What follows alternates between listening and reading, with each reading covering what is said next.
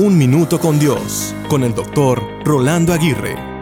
La vida es una aventura que tenemos el privilegio de disfrutar. La vida es también muy corta y frágil, así que es importante dejar de sobreanalizar o pensar tanto, poder arriesgar más y vivir aventuras que nos dejen un hermoso recuerdo.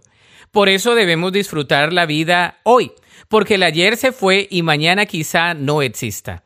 Otros dicen que la vida hay que vivirla con alegría infinita, sabiendo que si mueres la disfrutaste al máximo y no perdiste ni un segundo. La vida es un regalo sin envoltura. En ella encontramos el sentido de propósito que usualmente se encuentra en servir a Dios y a los demás. La vida es un largo camino, una jornada muy interesante y una escuela muy desafiante. La vida está llena de colores y de muchos sabores. La vida está llena de múltiples sorpresas, maravillosos encuentros, inesperados sucesos y gratas relaciones. La vida está llena de pruebas y de grandes victorias en las cuales se han experimentado grandes derrotas.